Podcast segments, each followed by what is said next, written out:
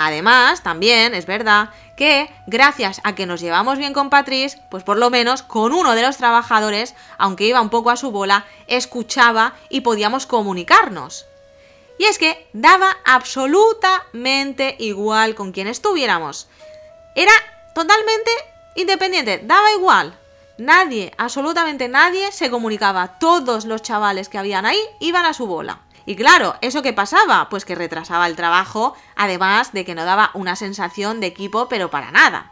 Esto, tanto a Cristina como a mí, nos afectó bastante, es un aspecto que llevamos muy, pero que muy mal, pero al final decidimos, mira, igual que hemos hecho en el templo, que no vamos a cambiar a nadie, ni vamos a forzar a las personas, pues aquí tampoco, porque lo único que estamos consiguiendo es tener caras mustias alrededor.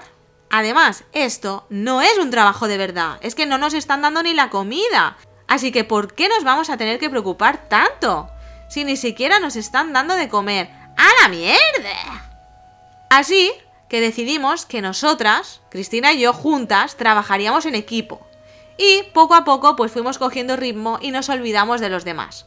Claro está que cuando llegaron nuevos miembros les intentamos echar una mano pero aquello ya casi fue bastante, bastante al final.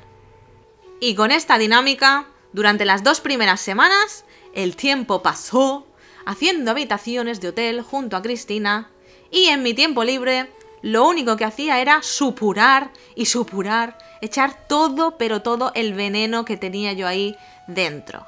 Y es que, voy a ser sincera, ¿vale? Fuera del turno, Cristina y yo no pasamos nuestro mejor momento. A pesar de que habíamos llegado juntas al Hank y de que trabajábamos bien, en cuanto terminaba el turno, cada una hacía su marcha. Yo en ese momento estaba destrozadísima. Y por mucho, por mucho que yo lo intentara, por mucho que quisiera explicarle cómo me sentía, por qué me sentía así, ella es que era incapaz de comprenderme. Además de que se le notaba que estaba súper incómoda. Yo se lo pregunté en varias ocasiones. Le dije, ¿qué te pasa? ¿He hecho algo que te incomode? ¿Sucede algo? Pero ella siempre me decía, no, no, no, que va, está todo bien, está todo bien. Incluso hubieron algunos momentos en específico, ¿vale? Donde yo me sentí excluida. Y se lo dije también. Porque no quería comerme la cabeza con este tema, porque ya tenía yo bastante con lo mío. Entonces digo, mira, se lo voy a decir y que sea lo que Dios quiera. Y es que cuando yo entraba en un espacio, la notaba de inmediato, se ponía súper tensa. Incluso decidí evitar acercarme a una amiga que ella se hizo, una huésped del hotel. Pensé, bueno, le voy a dar su espacio porque al fin y al cabo es que no nos debemos nada. Si es que en realidad somos unas desconocidas. En aquel entonces vivíamos realidades paralelas, pero vamos, totalmente.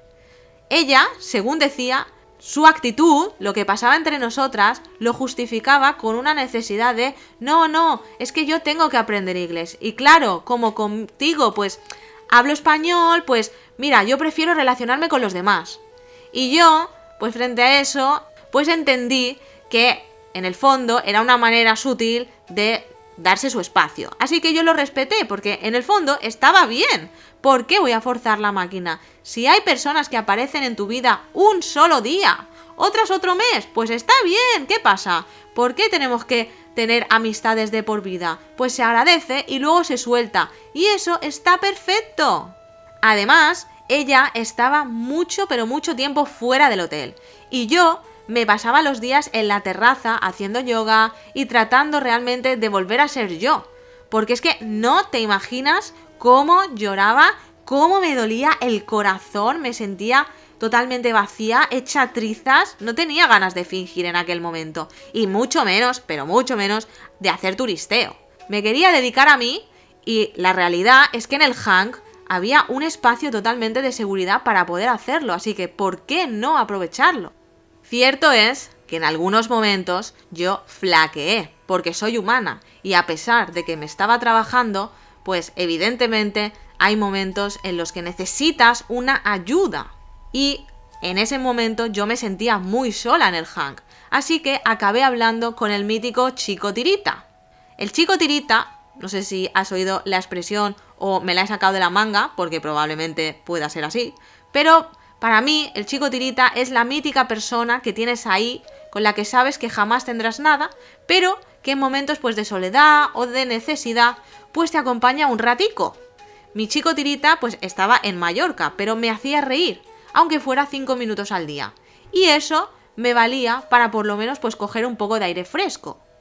A ver, que se cree esta figura en tu vida no es que sea algo intencionado, evidentemente no es que diga, venga, Pokémon, te elijo a ti, chico tirita, no. Al principio, cuando lo conocí, pues yo traté de conocerlo bien, pero con el COVID pues no se dio y después pues pasaron cosas y al final pues cada uno tomó su rumbo y a día de hoy pues continuamos siendo amigos y punto y pelota. Pero en ese momento sentía un vacío tan pero tan grande. Bueno, es más, mm, ahora que me acuerdo, antes del tirita, ¿vale? Porque a todo esto yo seguía con el Tinder abierto. Y recuerdo que hice match con un indio en Corea. Imagínate, que el tío no paraba de hacerme videollamadas. Evidentemente eso no duró ni tres días, porque yo no estaba para conocer a nadie. Pero, evidentemente, en el proceso de sanación, pues también puedes mm, cagarla. Pues bueno, pues te levantas y ya está, tampoco te tienes que flagelar. Ya está. Ojo, ese indio estaba...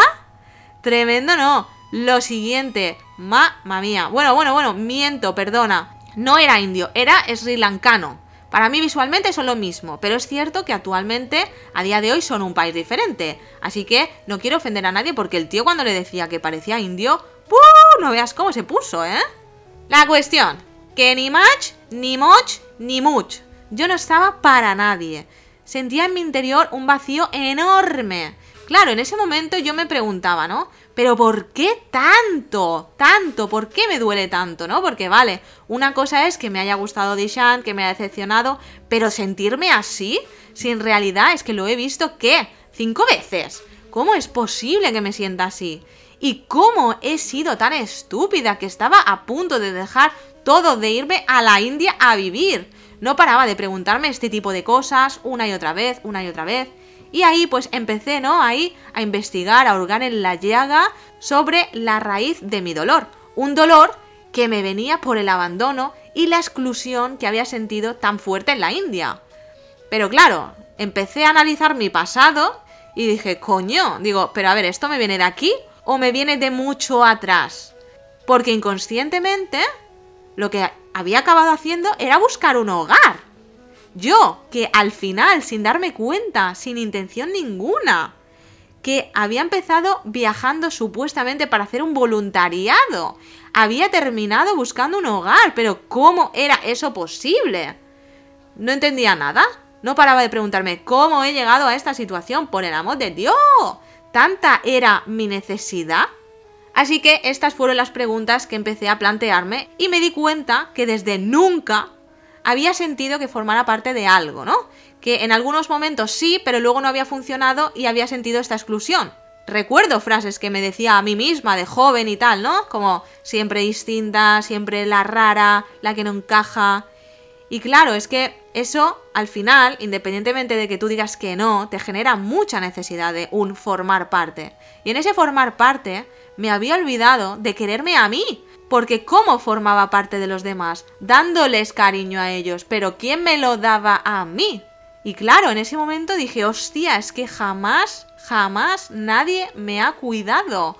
Esto no me ha sucedido. Y empecé a plantearme si realmente aquello era un caso aislado o si realmente yo me merecía que me cuidaran, ¿no? Si Dishan realmente era la única persona del mundo que podía preocuparse por mí o si realmente, joder, ¿por qué yo no me iba a merecer también que alguien me quisiera? ¿Estamos locos o qué? Evidentemente, al final, razoné y dije, claro que me lo merezco, pero lo que primero me merezco es cuidarme a mí y quererme yo. Así que trabajé sobre ello, a pesar de no tener ni puñetera idea de cómo hacerlo, porque claro, 32 años sin hacerlo, pues ¿por dónde empiezas? Pero día tras día, estando sola en aquella terraza, que era maravilla, llorando, tratando de desenmarañar todos aquellos sentimientos y sin ganas ni de darme un paseo. Estaba ahí, respirando, y poco a poco fui asomando la cabecita del pozo hasta que al final al menos vi la luz. Y es que nadie se pide una excedencia por nada. Yo ya fui mal a la India, estaba reviscolando, estaba en mejoría, pero yo venía con un pasado, con una mochilota ahí pesada, ¿no? Había estado también en muchas otras ocasiones mal. Soy una tía sensible a la que por suerte o por desgracia le ha pasado bastante, pero bastante mierda. Y a veces, pues cuando estás en el pozo, pues te cansas y ya es que hasta cuesta respirar. Cristina me llamaba las suspiros. Me pasaba el día simplemente tratando de coger aire y tirar hacia adelante.